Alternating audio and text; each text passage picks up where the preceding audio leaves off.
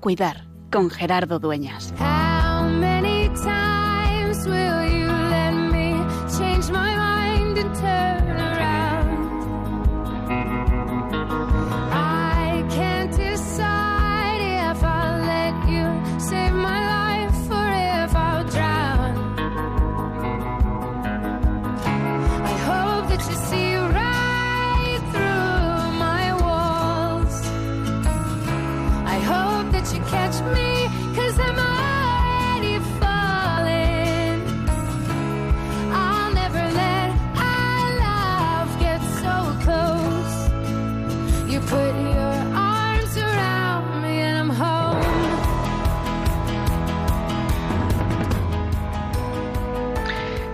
No cabe duda que quizá, como decíamos la semana pasada, alguna de las consecuencias positivas de esta desgraciada pandemia que todos sufrimos ha sido sacar a la muerte de detrás de la cortina, de debajo de la cama, de dentro de la habitación oscura en la que la teníamos encerrada.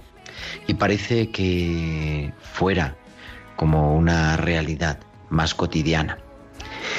Sin embargo, también hay otra noticia que a la vez que la pandemia ha pasado ciertamente quizá demasiado desapercibida. Esa tramitación express, sin debate, sin informes de expertos de la ley de la eutanasia. Y eso es la opción contraria al cuidar. Y nosotros, como se llama nuestro programa, queremos recordarnos que siempre es tiempo de cuidar. Por eso, en continuidad con lo que la semana pasada compartíamos, hoy queremos hablar de los cuidados, de los cuidados que son posibles siempre, porque siempre es tiempo de cuidar, pero incluso cuando ya no se puede curar, se sigue pudiendo cuidar. E incluso cuando parece, entre comillas, que ya no hay nada que hacer, claro que se pueden hacer muchas cosas porque cuando uno se sabe querido, cuando uno se le disminuye el dolor, cuando da sentido al sufrimiento, entonces todo es posible. Queremos seguir acompañando, recordándonos la importancia de acompañar y de acompañar en todos los momentos de la vida y de acompañar, como decía en ese, ese lenguaje de la conferencia episcopal que decía hace unos meses en Sembradores de Esperanza, acompañar también hasta el final de esta vida. Porque como cristianos, si estamos en cuaresma y camino hacia la Pascua, queremos recordarnos que Cristo ha vencido a la muerte y que nosotros seguimos al resucitado con esa esperanza firme, con la esperanza de que nada ni nadie nos puede apartar del amor que Jesús nos ha manifestado, que nada ni nadie nos puede apartar de ese Dios que es la vida, que nos cuida, que nos sostiene y que nos libera de la muerte. Por eso, hoy queremos acercarnos a esta realidad compleja, a esta realidad a veces demasiado oculta, y queremos hablar de cuidados paliativos diciendo sí a la vida, porque hoy sigue y sigue siendo siempre tiempo de cuidar.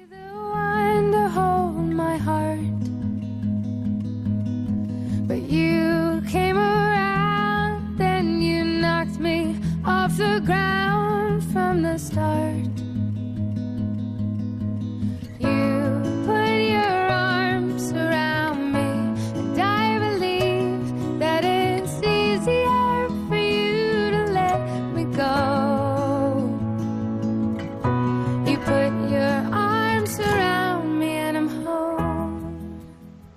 Pues muy buenas tardes, muy buenas noches amigos. Son las 8 y 5, las 7 y 5 en Canarias. Estaba mirando por la ventana porque digo, a ver si es que todavía es de día, pero no todavía. Estamos de noche, aunque no quedará mucho. La primavera se nos acerca rapidísimamente. Bueno, pues comenzamos esta nueva aventura en directo del programa 120 de tiempo de cuidar, ya está bien, 120 horas, acompañándonos, hablándonos de Pastoral de la Salud en este programa cada martes, de 8 a 9, de 7 a 8 en Canarias, acompañándonos e intentando recordarnos esa importancia de cuidar y hoy con un equipo de primera categoría. Haciendo que todo esto suene estupendamente bien está Javier Pérez en el control central de los estudios centrales de Radio María. Javi, muy buenas noches. Buenas noches, Gerardo. Y también pues se incorpora ya desde ya desde el principio del programa la doctora Virginia Noriega que nos acompaña hoy. Virginia, muy buenas noches. Hola, buenas noches Gerardo, buenas noches a todos. ¿Y de qué vamos a hablar hoy? Pues vamos a hablar de cuidar, es que así se llama el programa, pero hoy vamos a hablar de unos cuidados especiales, como os decía al principio, de los cuidados paliativos, que son, eh, cuál es su importancia, qué podemos hacer, cómo se viven, en qué consisten y también pues cómo pueden ser una pues un regalo verdaderamente, aunque suene duro, poder vivir así el final de esta vida. Todo eso y mucho más, como siempre, nuestras pinceladas bíblicas con la doctora Inmaculada Rodríguez Torné, nuestros hospitales con alma con Valcisa y con una entrevista muy especial en esta noche que con el doctor Álvaro de la Gándara, que es el jefe de paliativos del Hospital Fundación Jiménez Díaz, que vamos a hablar con él dentro de un ratito, en un momento. Todo eso y mucho más. Queremos también que nos escuchéis, por, por supuesto, pero siempre que os pongáis en contacto con nosotros, con vuestros comentarios en nuestro correo electrónico, tiempo de cuidar arroba radiomaria.es, tiempo de cuidar arroba radiomaria.es y también a través de nuestras redes sociales. En Facebook somos Radio María España y en Twitter arroba Radio María Spain. Y podéis publicar vuestros comentarios con el hashtag almohadilla tiempo de cuidar. Y también durante la emisión en directo del programa nos podéis enviar vuestros comentarios, vuestros mensajes de chat a nuestro WhatsApp del estudio al 668 594 383 668 594 383. Saludamos a todos los que nos acompañan también a través de las redes, que nos están mandando algunos mensajes. Nos ha escrito hace un ratito José Pérez también a nuestro correo, felicitándonos el programa y tantos otros, Amparo, que ya nos está escuchando, Joaquina, que también está ahí. Y recordamos, como no, a quienes hacen posible el programa, aparte de los que ya hemos presentado, que están en la parte de atrás, detrás del cristal, eh, Tibisay López en la producción y Bárbara Omar en la producción musical. Así que ya tenemos todo preparado. Vamos a viajar hasta Bilbao porque Valcisa nos trae, como cada martes, sus hospitales con alma.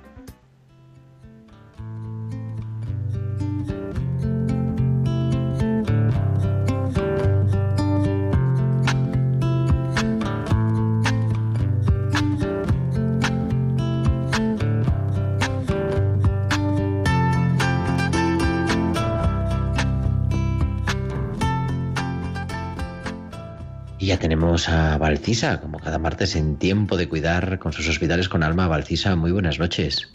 Buenas noches Gerardo y buenas noches también a todos los oyentes. Por si luego no tengo oportunidad de decirlo. Hace unas semanas, al terminar de explicarle a un paciente la operación que le íbamos a realizar, al día siguiente, nos dijo, por si luego no tengo oportunidad, quiero agradeceros antes de nada todo lo que vais a hacer por mí. Sus palabras me impresionaron porque, sin haber hecho nada aún, él no quería perder la oportunidad de agradecer nuestra labor. Sabía que igual ese día era el único que iba a tener para agradecerlo. Muchas veces, cuando me paro a pensar si decir algo o no, me hago tres preguntas. ¿Es algo sincero? ¿Es algo que va a aportar algo bueno decirlo? ¿Es el momento correcto? Cuando llego a la última pregunta, suelo encontrarme en situaciones inciertas, porque a veces la timidez para decir algo bonito por el que dirán hace que quiera esperar a un momento más correcto. Han pasado años desde que me hago esas preguntas y poco a poco el concepto de momento correcto ha empezado a ser desplazado, porque hay cosas que tienen su momento. No dejes de dar voz a aquellos pensamientos que no quieres que caigan en el olvido. Nunca dejes la oportunidad de decir un te quiero, de dar las gracias y de pedir perdón, porque ese te quiero, esas gracias y ese perdón serán dichos en un momento, pero perdurarán durante mucho tiempo. Hasta la semana que viene. Pues hasta la semana que viene, Barcis, aquí te esperamos como cada martes en tiempo de cuidar y con los hospitales con alma.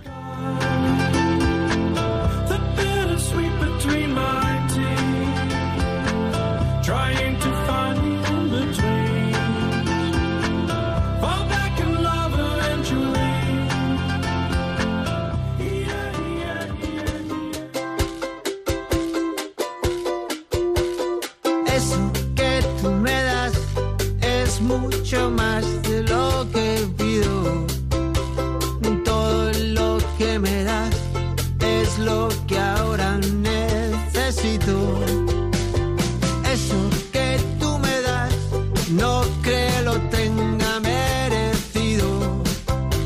Por todo lo que me das te estaré siempre agradecido. Así que gracias por estar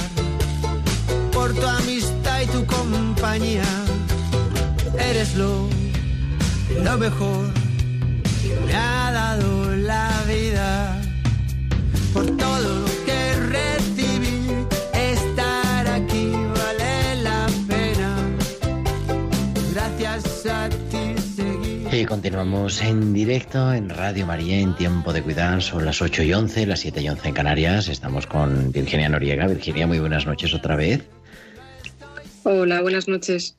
buenas noches a todos. Tenemos ya en la línea al doctor Álvaro de la Gándara, que es médico de la Unidad de Cuidados Paliativos de la Fundación Jiménez Díaz y también vocal del Comité de Bioética de España, así que casi casi nos ponemos de pie en el estudio para recibir al doctor Álvaro de la Gándara. Muy buenas noches. Buenas noches, no hace falta tanto, por Dios. No se puede porque además nos alejamos del micrófono y entonces no se oye. Pero bueno, muchísimas gracias por aceptar la llamada de Radio María de Tiempo de Cuidar para hablar de eso que decía, que, está de actualidad, o que siempre es actualidad, pero que nunca sabemos bien, quizá, la población en general, en qué consiste. ¿Qué son los cuidados paliativos? Bueno, los cuidados paliativos es una disciplina no muy, no muy antigua, no se crea. Empezaron en los años 60 en Inglaterra, y bueno, es un enfoque distinto de, hacia los pacientes y las familias, ¿no?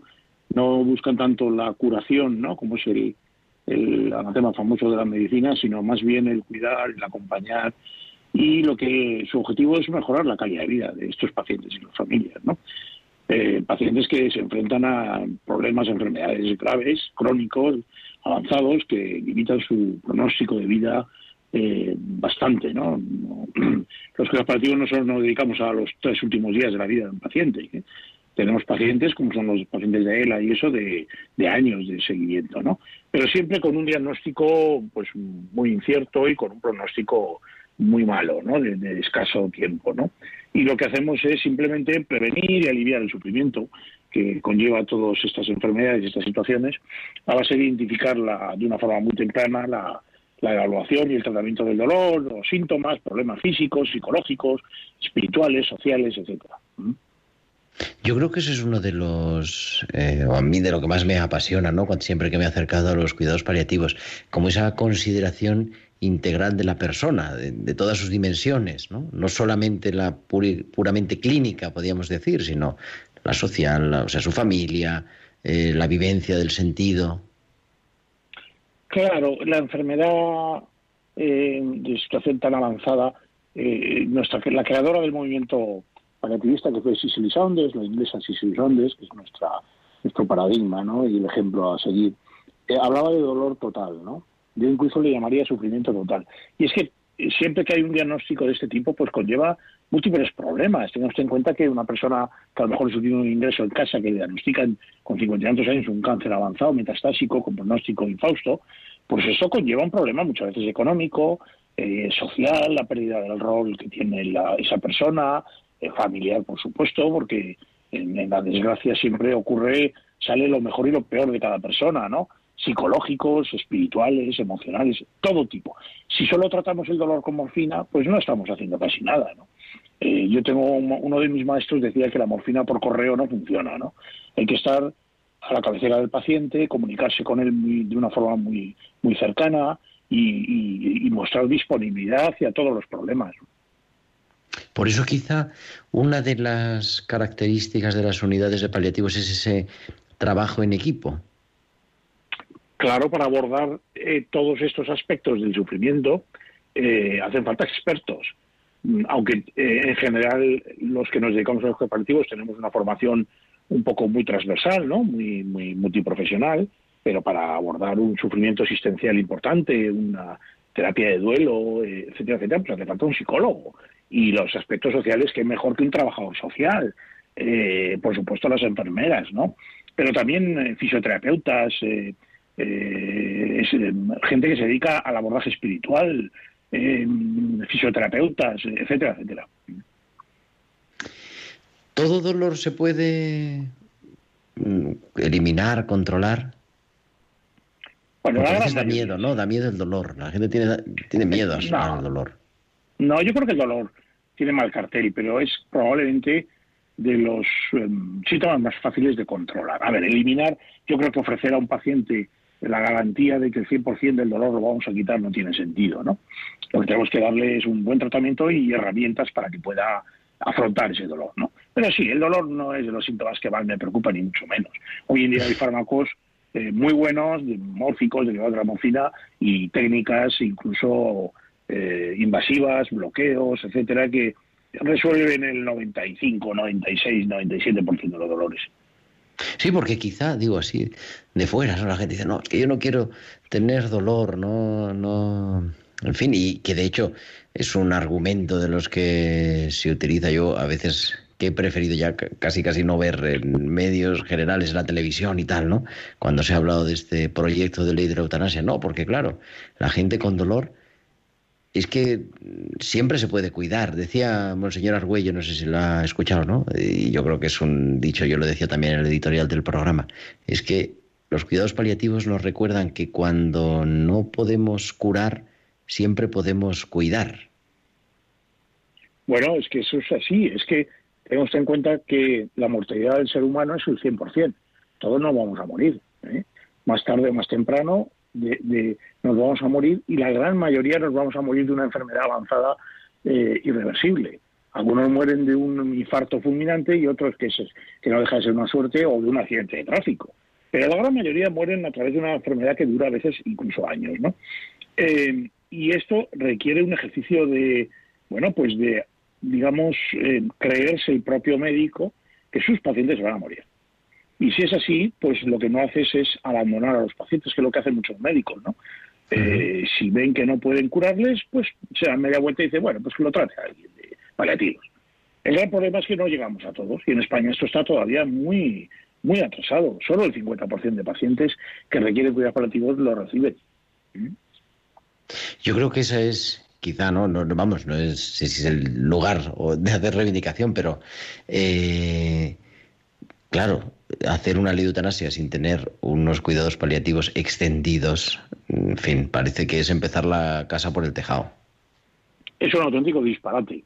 ¿eh? Pensar que la eutanasia va, a ser un acto médico ¿eh? y formar parte de la cartera de servicios del sistema público de salud y que incluso una persona a la que se le ha practicado eutanasia se le hace es una muerte natural y se le hace un certificado, mientras no se tiene garantizada la mejor alternativa a ese sufrimiento de la enfermedad, ¿eh? como son los cuidados paliativos, me parece, bueno, esto es un disparate absoluto. ¿no? Eso además que obliga, la realidad. a marcar muerte natural.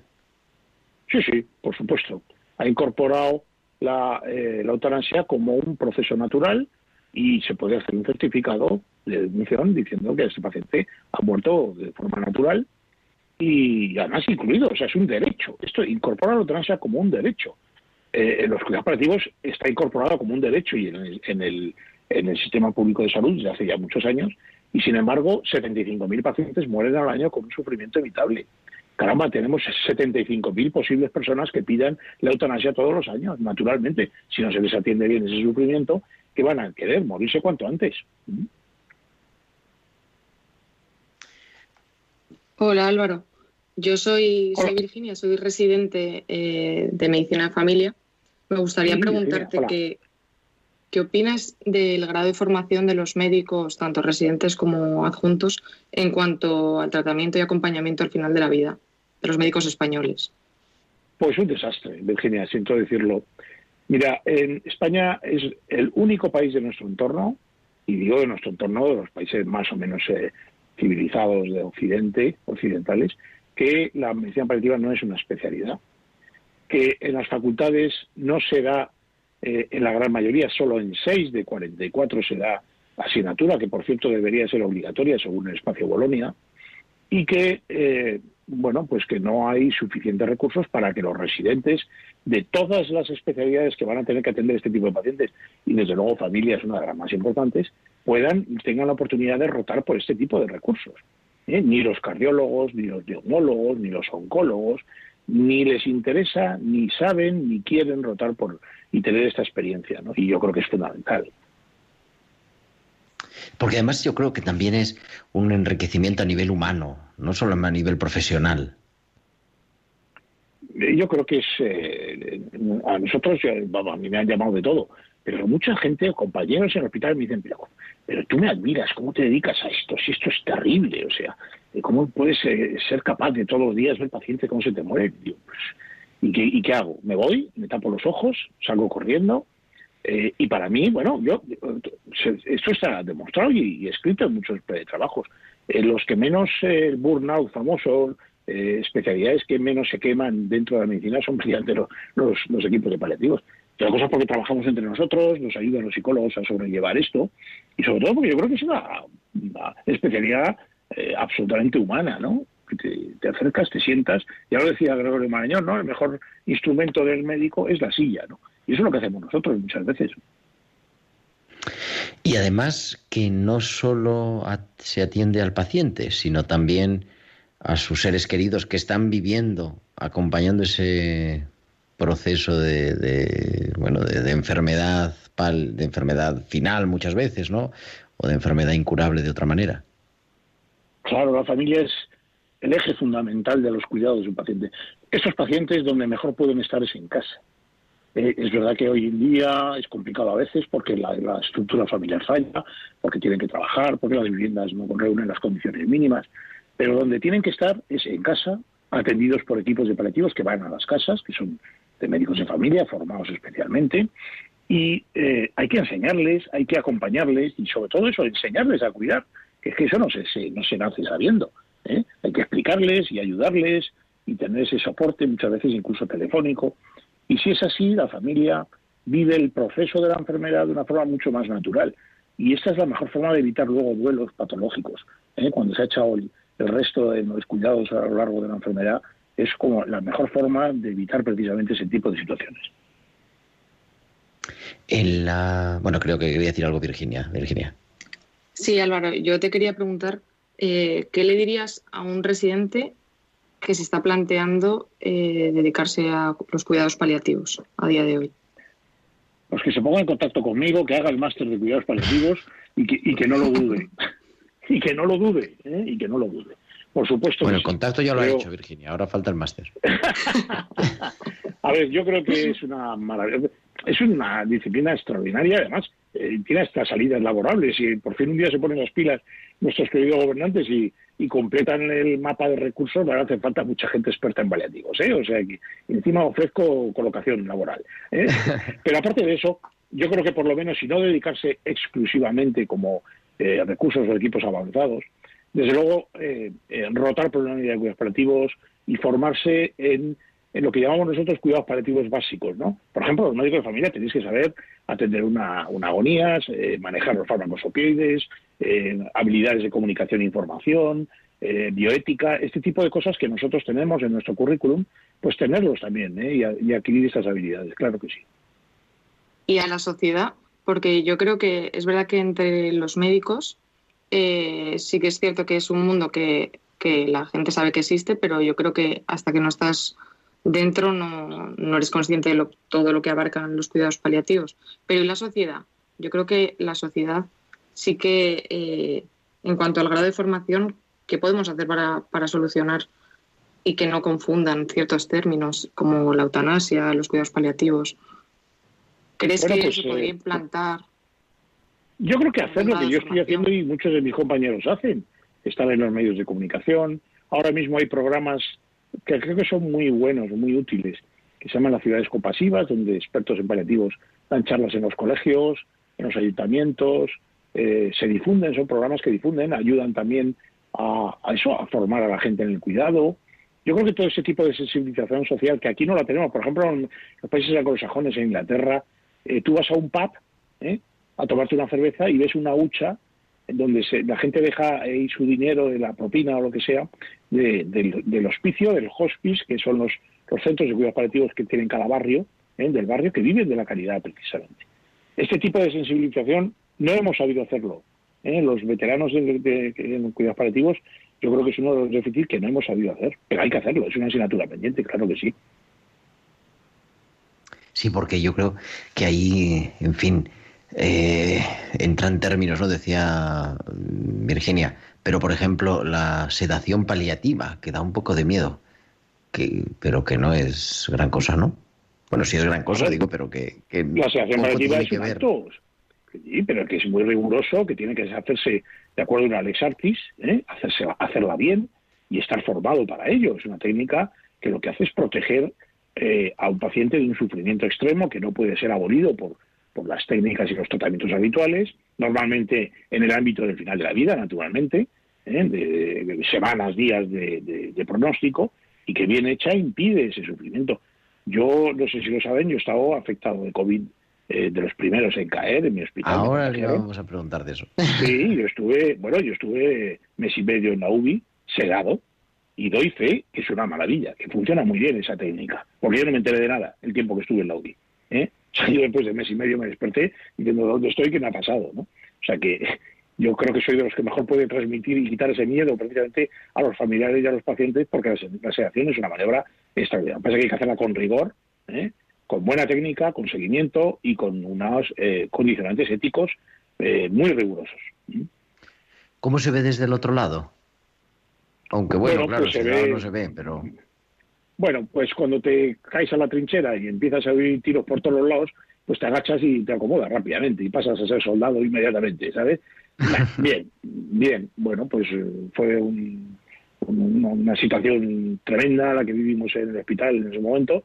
Es decir, que mi unidad, los cuatro médicos, fuimos eh, inmediatamente contagiados y, bueno, el único que fui yo, porque soy el más, viejo, pero eh, yo estuve en una situación dramática, evidentemente, con una pérdida de 35 kilos, eh, una síndrome terrible, poscrítico de que no podía mover un dedo y traquetomizado sin poder comunicarme, con sondas por todos lados y poco a poco ello para adelante. Y ahora pues estoy mucho mejor ya, prácticamente a, un 80% recuperado, ¿eh? después de un año. Claro, casi un año, efectivamente, desde marzo. Siempre nos gusta preguntar, porque ahora estamos con este tema de la vacuna que está en, bueno, pues eh, así, en la opinión pública, ¿no? No sé, bueno, no lo sé porque todavía debe tener anticuerpos, ¿no? Después de tanta así, pero la vacuna eh, es fundamental. Por supuesto, yo me, yo me he vacunado, ¿eh? Porque nos han vacunado a todos los médicos, bueno, a todos los profesionales y al personal del hospital, y a mí me dijeron que me vacunara. Eh, por supuesto que debo de tener anticuerpos, pero por si acaso me falta alguno, me vacuné. ¿eh? Y vamos, es fundamental. O sea, es que no vamos a acabar con esta epidemia si no nos vacunamos. Eh, más del 70 al 80% de, los, de la población, porque los virus son muy listos. ¿eh? Y solo cuando vean, cuando no tengan a ningún receptor donde ir, morirán. ¿eh? Como ha pasado con la, con la viruela, como ha pasado con, con muchas otras enfermedades que han prácticamente desaparecido. O sea que hay que ponérselo sin duda alguna, sin duda alguna. ¿eh? Antes decía, y sí, lo había yo apuntado, pero se me ha pasado de la mente, el tema de los cuidados paliativos domiciliarios, porque estamos pensando, usted dirige la unidad hospitalaria de cuidados paliativos en Madrid, la Fundación eh, Jiménez Díaz, pero la importancia también ¿no? de esos equipos, ¿eso cómo funciona? Los cuidados paliativos tienen que cubrir pues todos los ámbitos, ¿eh? como muchas otras especialidades. Eh, insisto que el paciente donde mejor estás en casa y normalmente el, una gran mayoría de esos pacientes no, requieren ni siquiera un equipo experto de paliativos. Simplemente un médico de familia bien preparado y la enfermera de familia es capaz de atender la mayoría de síntomas y problemas que puedan sufrir. Y si no es así, porque es muy complejo, es un dolor difícil, es cuando se recurre a estos equipos de, domicilio que hay en Madrid, en toda la comunidad de Madrid, que llegan a toda la comunidad. Tienen que haber más porque tienen mucho trabajo Eh, pero también es verdad que hay veces situaciones en las que ni el médico de familia ni el equipo de domicilio, porque tenga un dolor que necesita un tratamiento de radioterapia o haya que poner una prótesis, en, eh, entonces hay que derivarlo a estas unidades hospitalarias, como la mía, como la de La Paz, como la de Marañón, donde son hospitales universitarios de, de, gran nivel, donde hay todo tipo de servicios en los que te apoyas. Y hay un tercer recurso que es muy importante, que son los de media larga estancia, porque a veces no hay un soporte familiar. Hoy en día los pacientes mueren solos, muchos, porque tienen 90 años y todos sus familiares han muerto, o porque su apoyo familiar es un desastre y no tienen. Y tenemos que tener este tipo de unidades donde los pacientes pueden ser ingresados semanas, a veces meses, y fallecer de una forma confortable. Incluso hay pacientes que, aunque tengan buen soporte familiar, no quieren ser un estorbo y quieren morir en un hospital. Pues también hay que tener ese tipo de recursos. Es muy importante que una, una república de salud tenga todos estos eh, tipos de recursos para poder atender al paciente donde mejor se puede atender y donde quiera el paciente atenderse. ¿Cómo se hace? Ya estamos acabando porque son las ocho y media ya, pero eh, si a un ser querido nuestro, alguien que nos está escuchando, le han diagnosticado, pues es una enfermedad grave, con un pronóstico complicado. ¿Qué hay que hacer para que a uno, entre comillas, le toque la lotería de poder estar en, una unidad de cuidados paliativos o, ser atendido en casa con paliativos domiciliarios? En Madrid tenemos la gran ventaja de que es una de las mejores comunidades en cuanto a prestación de cuidados paliativos.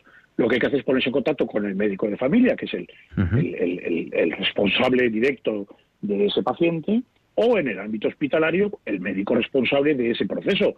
Si es un proceso de, de, problema cardíaco, pues con su cardiólogo, de, pulmonar con el neumólogo, y decir, oiga, eh, dado que usted me está diciendo a mí que el pronóstico es em, ya muy corto o lo que sea, que me gustaría eh, que a partir de ahora también lo viera. Y digo también porque su especialista, su médico familia, no debe abandonar nunca hasta el final a sus pacientes, sino simplemente sumar a esa atención el equipo de paliativos.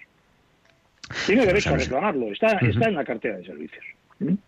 Digo, tenemos a nuestra psicóloga de cabecera, que no la había presentado todavía, Luisa del Campo. Muy buenas noches, que me está, me está diciendo por línea interna. Pregúntale qué hacemos con los pacientes que tienen miedo, pero digo, pues pregúntale tú. Luisa, buenas noches. Hola, muy buenas noches. ¿Me oís bien? Te oímos perfectamente. Hola, Luisa. buenas noches. Muy buenas. Me ha re que te encantado la entrevista, la verdad. Me ha gustado muchísimo porque me parece que esa perspectiva global de la persona es fundamental, ¿no? Eh, yo siempre digo que los psicólogos, como mucho, tratamos de aliviar el sufrimiento. Y esta visión de los cuidados paliativos que ha dado también el doctor, no me acuerdo del nombre, perdón, pero es súper importante. Álvaro de la Gándara. Álvaro, perdón, me ha, me ha fascinado, ¿no? Porque me parece de una humildad y de un realismo fascinante. Y yo sí quería preguntar eh, ¿qué, les diríamos o cómo podríamos animar a las personas que tienen miedo de llamar a las unidades de cuidados paliativos, que hay mucho miedo. Hay que, explicar cosas, hay que explicarlas, Luisa.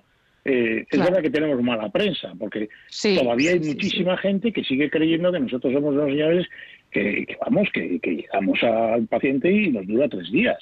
¿eh? Entonces, hay que explicarle qué consisten los cuidados paliativos, eh, qué es lo que hacemos, eh, por qué trabajamos en equipo, y, enseguida lo comprenden, no tienen mayor problema. Yo, en mi consulta del hospital veía pacientes oncológicos, no oncológicos también, pero oncológicos, con un, programa de atención muy precoz, que es lo que queremos los paliativistas. No atender la última semana, que no nos da tiempo a conocer las circunstancias del paciente, ni la familia, ni nada y yo he tenido pacientes que les he atendido durante años, cuatro, cinco, seis años, de cánceres que tienen, no, no se curan, pero que tienen hoy en día muy buenos tratamientos.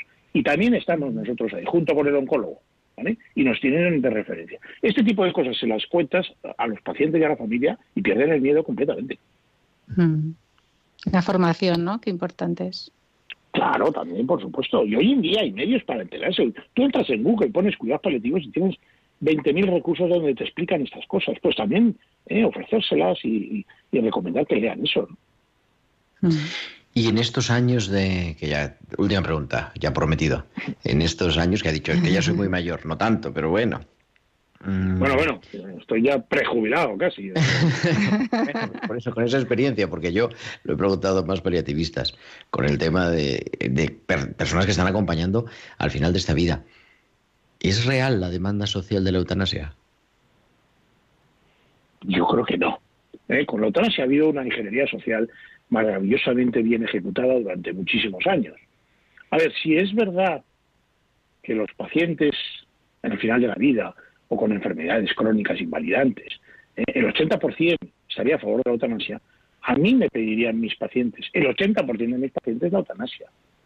A mí mis pacientes lo que me piden es no morir mal. ¿Eh? Lo que tienen miedo es a morir con dolor, ¿eh? con arruinados, sin que la familia descuide, siendo un estorbo, etcétera, etcétera. Si les resuelves estos problemas, inmediatamente lo que quieren es vivir más, aunque sean dos días, aunque sean dos días, ¿vale?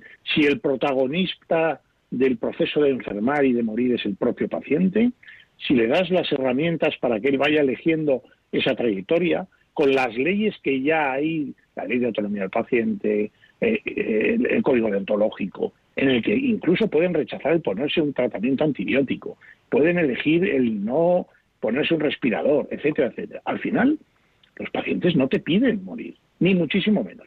Te lo puede pedir alguno, bueno, pero muchas veces cambian este, este sentido de, pedir el, el adelantar la muerte en cuanto les atiendes bien. Pues yo creo que con eso nos quedamos. Doctor Álvaro de la, Álvaro de la Gándara, jefe de la Unidad de Cuidados Paliativos de la Fundación Jiménez Díaz en Madrid, también miembro del Comité de Biótica de España.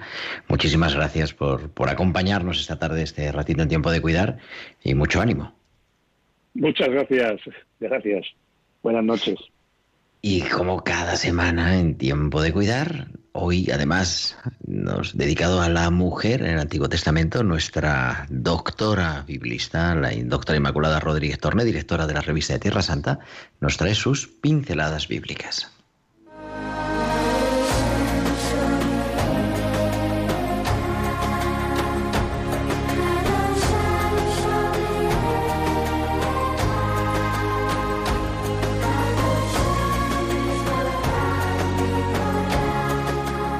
Tenemos ya a Inmaculada Rodríguez Torné en Tiempo de Cuidar. Muy buenas noches, Inma.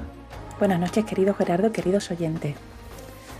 La semana que viene se celebra en todo el mundo el Día de la Mujer, el 8 de marzo. Ha salido en prensa estos días las afirmaciones de una conocida periodista televisiva que decía, y abro comillas, que en la Biblia hay tres mujeres y las tres están sexualizadas. Eva, María, María Magdalena y afirma la mujer es un cuerpo que puede usarse, dicen los evangelios, se cierran comillas. Así que he decidido en las pinceladas de hoy hablaros de las mujeres de la Biblia. Es cierto que casi todos recordamos los nombres de grandes personajes varones, como Abraham, Moisés, David, bueno, estoy hablando del Antiguo Testamento, ¿eh? Y cierto también que los relatos seguramente los pusieron por escrito hombres, y eso influye. Por eso está en nosotros rescatar las historias de estas valerosas mujeres que están en nuestro árbol genealógico de la fe y de las que tendríamos que presumir. Entre las páginas del Antiguo Testamento asoman, casi escondidas, mujeres luchadoras como las matriarcas, Sara, Rebeca, Raquel, Lía, mujeres que no se resignaron a la infertilidad como Sara también, Raquel, Ana, la madre de Samuel, la madre de Sansón, a las que Dios abrió el seno para ser, con él, co-creadoras, forjadoras de vida. Mujeres valientes como Tamar, Rahab, las parteras Sifra y Puá. Mujeres heroicas que no permitieron que su pueblo muriera a manos de los enemigos, como Judith y Jael. Mujeres que dieron la vida por su fe, como la madre de los macabeos. Mujeres generosas, dispuestas a poner una mesa abundante, hospitalaria, rebosante, como fueron Abigail, la viuda de Sarepta, la Sunamita. Mujeres sabias e incluso profetas, como Débora, Hulda, la mujer de Tecoa, la mujer de Abel Bet mujeres reinas como Esther, mujeres pobres y humildes como Ruth, Ana, la madre de Samuel, mujeres buscadoras de la sabiduría como la famosa reina de Saba, mujeres fieles a sus promesas y principios como Susana. Bueno, solo me da tiempo de nombrarla. Con este pequeño gesto quiero rescatar su memoria y traerla de nuevo a la vida. Este fin de semana son las jornadas agustinianas y tendré una conferencia sobre mujeres bíblicas, heroínas rescatadas del silencio, por si a alguien le interesa asistir. Y quien quiera saber más de ellas, no tiene más que abrir la Biblia. La semana que viene hablaré, si Dios quiere, de las mujeres del Nuevo Testamento. Así que, hasta la semana que viene, amigos. Pues hasta la semana que viene y más esperamos esas mujeres del, del, Nuevo Testamento. El próximo martes, aquí en Tiempo de Cuidar las Pinceladas Bíblicas con Inmaculada Rodríguez Torné.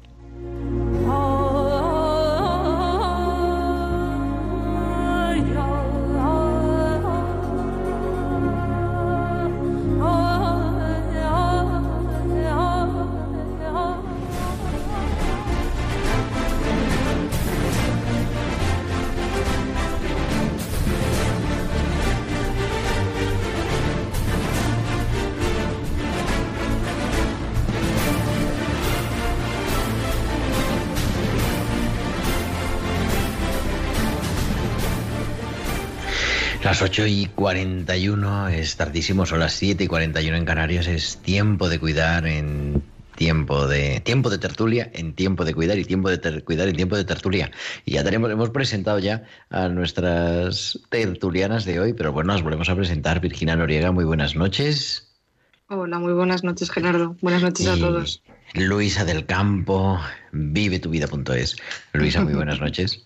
Muy buenas noches. Claro, yo digo, fin, es que tener al doctor Álvaro Gándara no lo podemos tener todos los días y yo creo que es consecuencia un poco, Luisa, y podemos comenzar por ahí. Aparte de que habéis querido participar también en la entrevista, ¿no? Pero mm, un poco de lo que hablábamos el otro día, de darle visibilidad a ese miedo al morir y, saber lo que así empezaba también el doctor, ¿no? Es que está comprobado que el 100% de, de nosotros nos vamos a morir. Claro, eso es lo único que sabemos seguro, ¿verdad? y sin embargo, que poco hablamos de ello. Yo el otro día, si os acordáis, acababa así la tertulia diciendo, hay que hablar de la muerte, porque igual que decimos que a los niños se les educa poco a poco, ¿no? Y vamos aprendiendo matemáticas poco a poco y lengua poco a poco y a leer poco a poco, pues de la muerte también hay que hablar de ella poco a poco, no un día de empacho cuando se muere ya alguien. Eso es llegar tarde, yo creo, ¿no?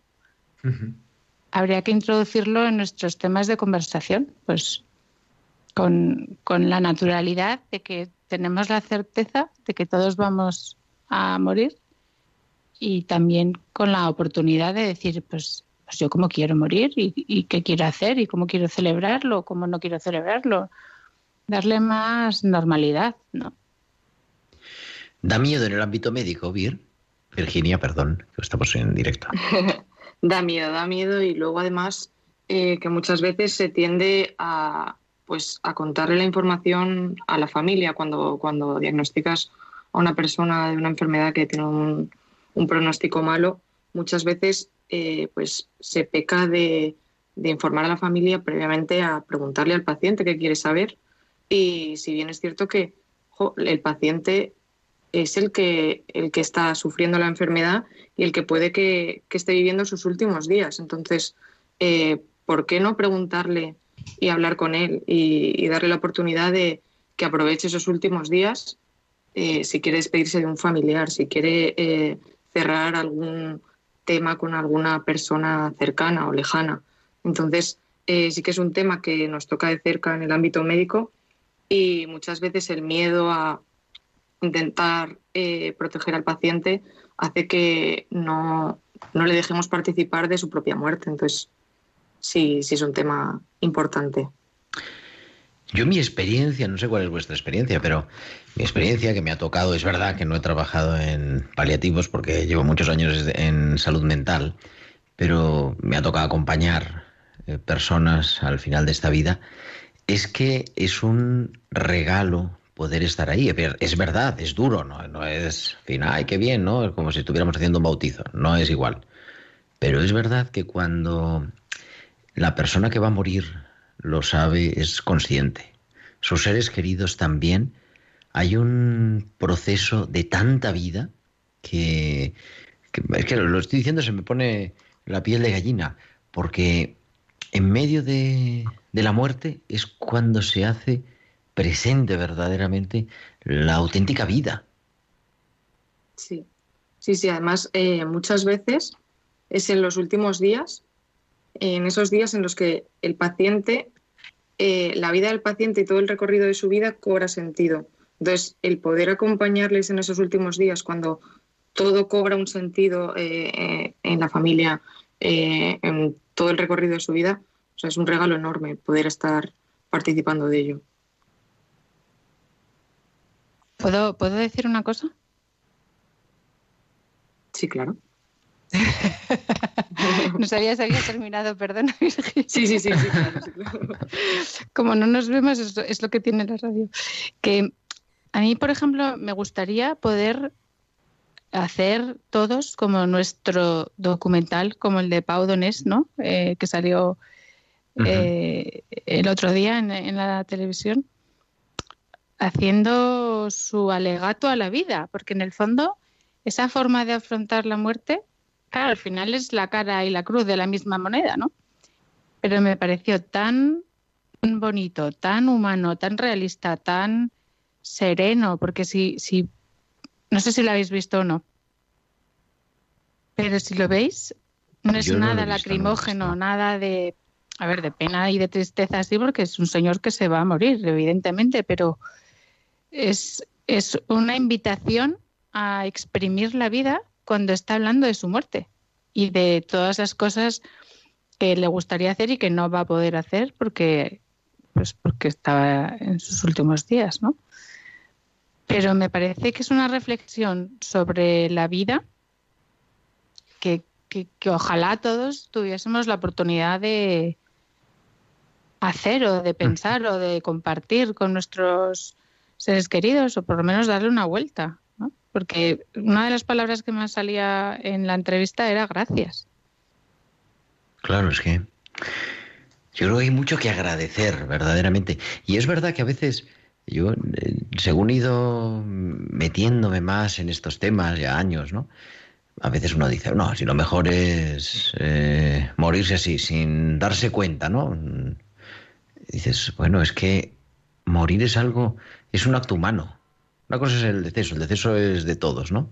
Pero mm. morirse es un acto humano y hay que llenarlo también de humanidad y, y a veces... De vida, y de vida. De vida y de vida. claro. Y de vida. Eh, una de las frases que, a mí me llegó más al alma es, él decía que llorar es de valientes y que él no era una persona de mucho llorar hasta ahora y que ahora que estaba muy tranquilo y se le veía sereno, eh, decía que se pegaba unas lloreras monumentales, pero claro, porque estás viviendo y estás compartiendo con tu familia. Él se había ido a una casa, ¿no? Y a vivir con toda su gente y a poderse despedir. Pues qué oportunidad, ¿no? Para todos. Ojalá tuviésemos esa oportunidad para cerrar, para despedir, para llorar, para reír, para, para vivir lo que lo que toque todos. Ya me gustaría a mí, vamos. También es verdad que no sé si lo haría tan, tan bien como este señor. ¿eh? Habrá, habrá que verme. Gerardo, espero que estés ahí al pie del cañón. Bueno, a lo mejor, ya veremos a ver, a lo mejor no. Virginia tiene más papeletas de acompañarnos. Pues sí. Virginia, confiamos en ti. no, y además... Pero bueno, nunca se sabe, ¿eh? Virginia, no lo cantes Victoria. Luego enlazando con lo que con la intervención de Álvaro, del doctor Gándara, eh, que hablaba de la pionera de los cuidados paliativos. bueno, ya veremos, ya veremos. Hablaba de Cicely Sanders y, hay una frase eh, que dijo Cicely que, que bueno, que yo creo que es un lema que deberíamos de tener todos los sanitarios y también, bueno, yo creo que todo ser humano debería tener este lema eh, grabado en el corazón y en, en la frente, que dice, tú me importas por ser tú, importas hasta el último momento de tu vida y haremos todo lo que esté en nuestro alcance, no solo para ayudarte a morir en paz, sino también a vivir hasta el día en que mueras. Y es una frase que a mí me parece brutal y que creo que todos deberíamos de tener siempre en el corazón antes de, enfrentarnos a un paciente o una persona que, que, está en sus últimos días. Que era una enfermera, ¿no? Una enfermera que luego estudió medicina. Me suena la historia, algo así, no sé si sabes, Virginia. Sí, la verdad, la verdad es que la biografía completa no me la sé, pero sí que sé que era eh, sanitaria. A mí me suena que, creo el recordar, pero bueno, la semana que viene se lo decimos a los oyentes, pero creo que era una enfermera que estudió después medicina y que se dio cuenta, claro, sería a principios del siglo XX, eh, de la necesidad de poder acompañar y fue como la primera creadora de, los, de estas unidades de cuidados paliativos que no se llamaban así, sino como los hospice o algo así en, en Inglaterra, pero vamos a investigar. La verdad que la frase es preciosa. Tú me importas por ser tú y me importas hasta el último momento de tu vida. Y por eso me siento a la cama, por eso te escucho, por eso hago realidad tus sueños. Vamos cerrando también los capítulos. No, yo creo que también súper importante, Luisa, para la, el acompañamiento en el duelo, lo decía el doctor Gándara, mm, a la familia, ¿no? El, acompañar a la familia, porque es que eso permite elaborar el duelo. Claro. El, el, yo creo que, que, por eso también me gusta mucho esa visión que ha dado de humanizar ¿no? la, la muerte y poder hacer como de mediadores para que todos se puedan comunicar y puedan encontrarse en ese momento tan difícil es fundamental, porque a veces por eso, creo que lo decía ahora Virginia, ¿no? por esa sobreprotección al que mm. padece la enfermedad, intentamos como ocultar o tapar o evitar ciertos términos o, ¿no? o incluso en los sanitarios, entre los que me incluyo, nos volvemos muy técnicos, muy científicos para protegernos un poco y no decir la realidad tal cual es, ¿no?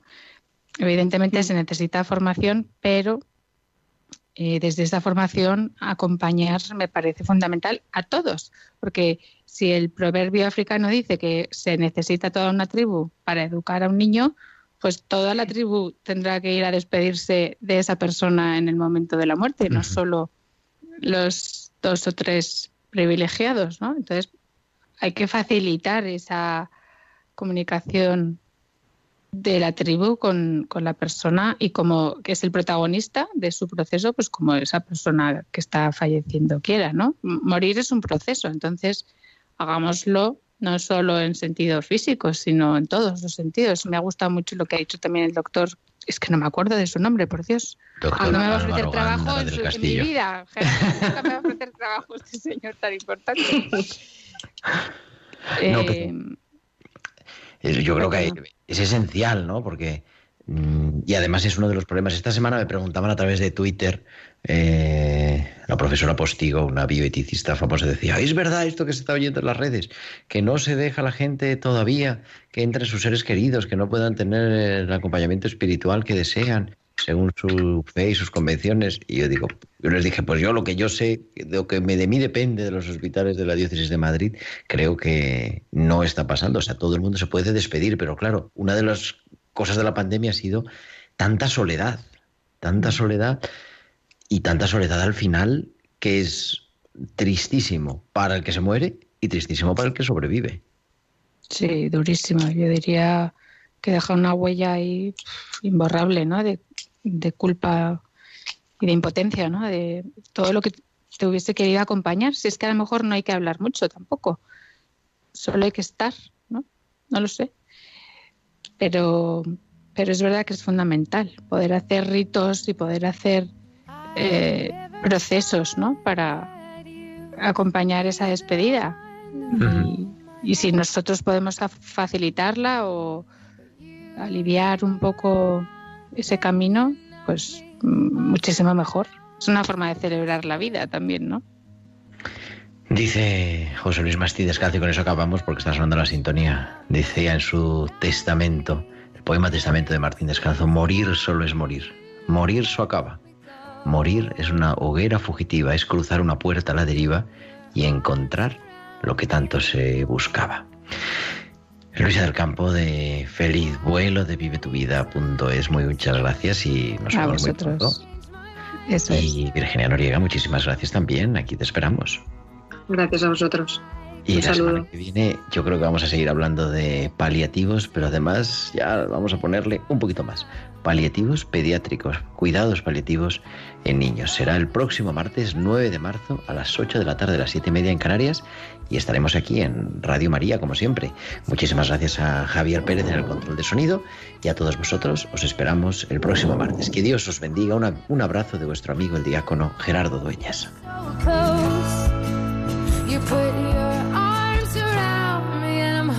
Han escuchado Tiempo de Cuidar con Gerardo Dueñas.